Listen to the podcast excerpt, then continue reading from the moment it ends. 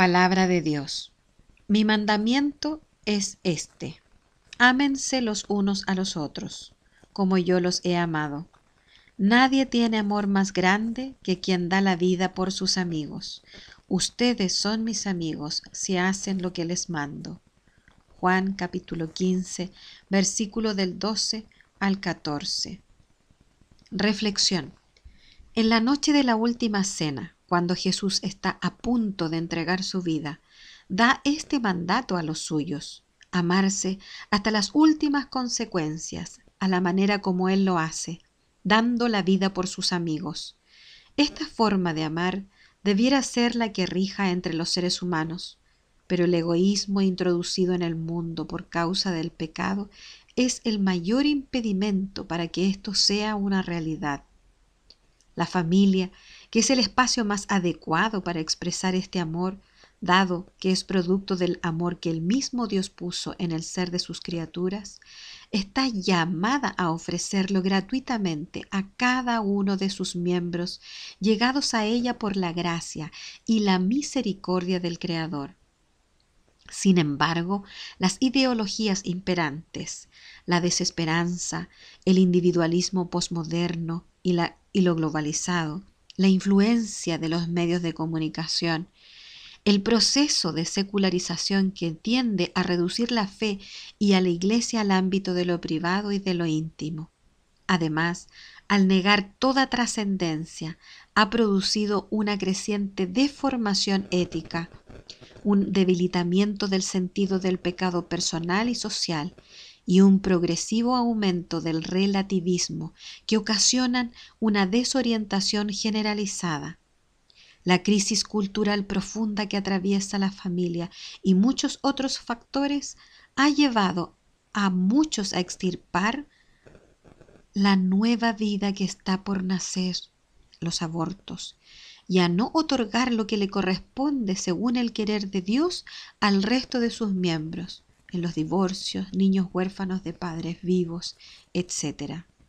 No obstante, el mandato del Señor sigue teniendo la misma fuerza de aquella noche de despedida.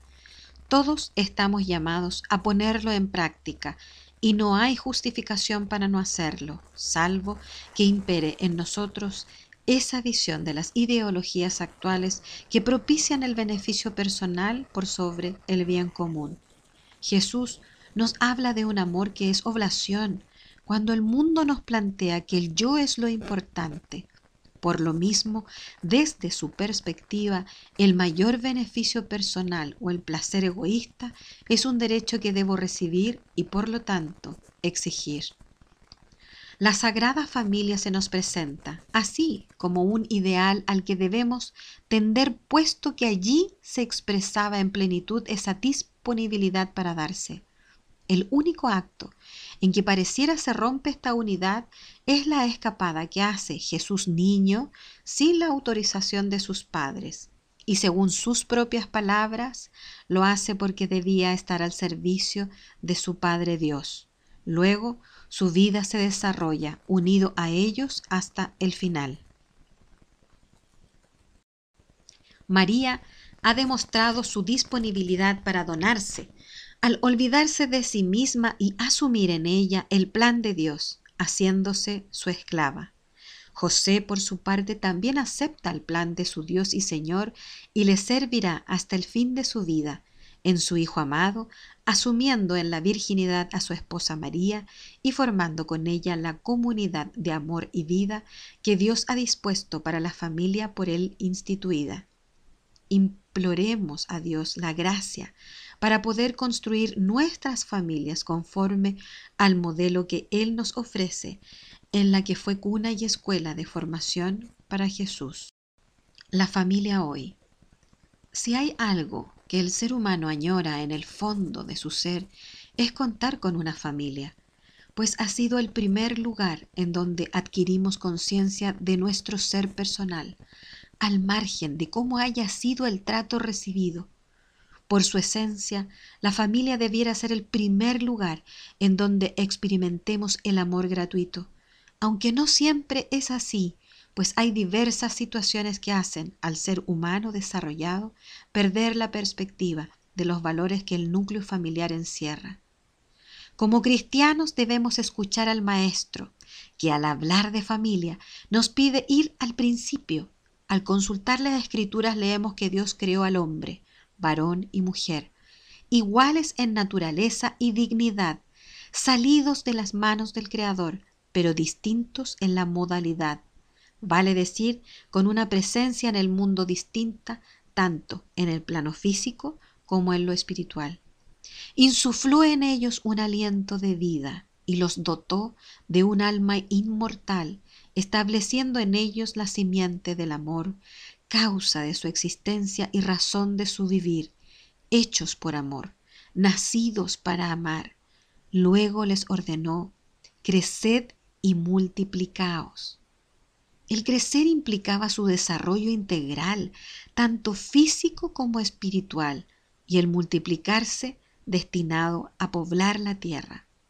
El amor quedaba en el centro de su cometido, primero para establecer una relación afectiva con su Creador y luego entre sí, para construir la comunión de amor y vida que los asemejaba al Dios Todopoderoso que les había dado el ser.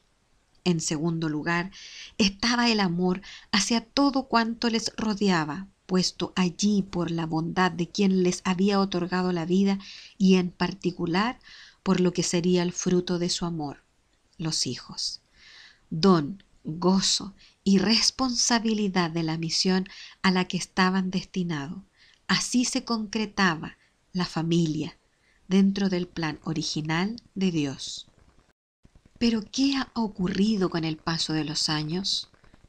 Este ordenamiento instituido por Dios para el bien de sus criaturas ha sido modificado por la soberbia del hombre, varón y mujer, que libre y voluntariamente han desconocido su dependencia de quien los sostiene en su existencia, con lo que ha destruido la armonía del orden establecido.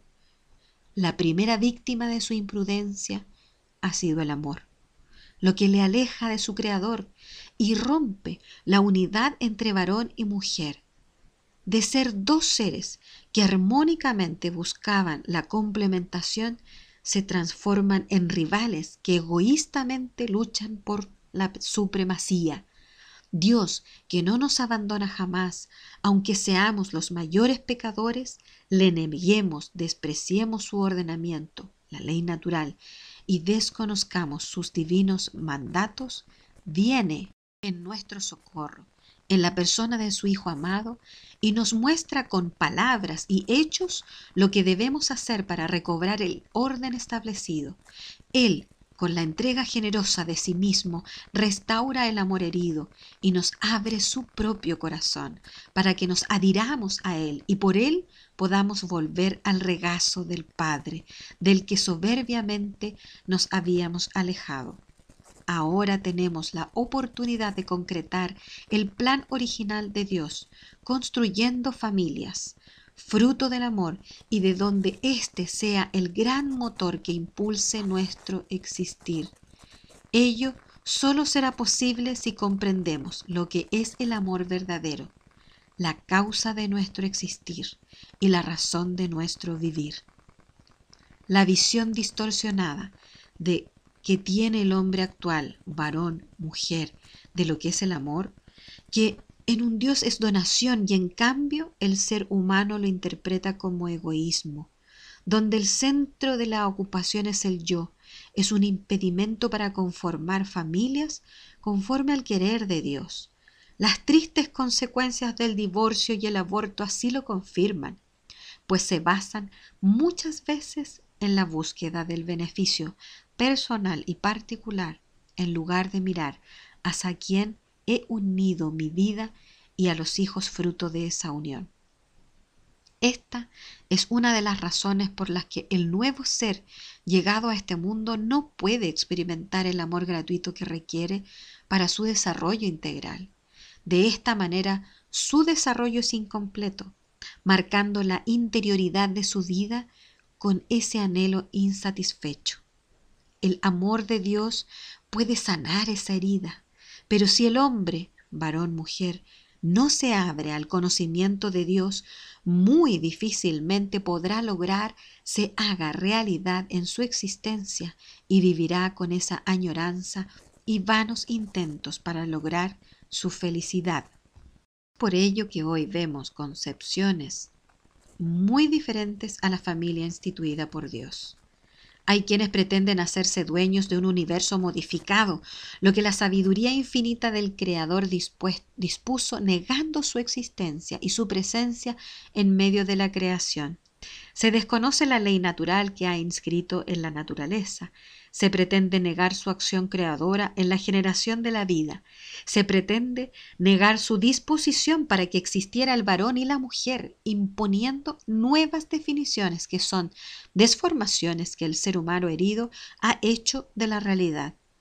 Se promueven distintas concepciones para definir lo que es el amor y los atributos con el que el Creador adornó la existencia humana. No obstante, como nos recordaba San Juan Pablo II, el amor es más fuerte, pues Dios es amor y la familia su institución seguirá presente en el anhelo de poseerla, en la interioridad del hombre. Trabajemos por ella con el mayor ahínco. Reflexión compartida. ¿Soy consciente de que el amor es la causa de mi existir por lo que debo amar? ¿Existe algún otro lugar donde experimentar el amor gratuito aparte de la familia? ¿Es la familia el anhelo oculto que bulle en nuestro interior y nos hace abrirnos? ¿Por qué concepción de familia me esforzaré en conformar? Oración por la familia. Santa Teresa de Calcuta. Oh Padre Celestial, nos has dado un modelo de vida en la sagrada familia de Nazaret. Ayúdanos, Padre amado, a hacer de nuestras familias otro Nazaret, donde reine el amor, la paz y la alegría, que sea profundamente contemplativa, intensamente eucarística y vibrante con alegría. Ayúdanos a permanecer unidos por la oración, en familia, en los momentos de gozo y de dolor Enséñanos a ver a Jesucristo en los miembros de nuestra familia, especialmente en los momentos de angustia. Haz que el corazón de Jesús Eucaristía haga nuestros corazones mansos y humildes como el suyo. Y ayúdanos a sobrellevar las obligaciones familiares de una manera santa. Haz que nos amemos más y más unos a otros cada día, como Dios nos ama a cada uno de nosotros y a perdonarnos mutuamente nuestras faltas, como tú perdonas nuestros pecados. Ayúdanos, oh Padre amado, a recibir todo, todo lo que nos das, y a dar todo lo que quieres recibir, con una gran sonrisa. Inmaculado Corazón de María, causa de nuestra alegría, ruega por nosotros. Santos ángeles de la guarda, permaneced a nuestro lado guiadnos y protegednos. Amén.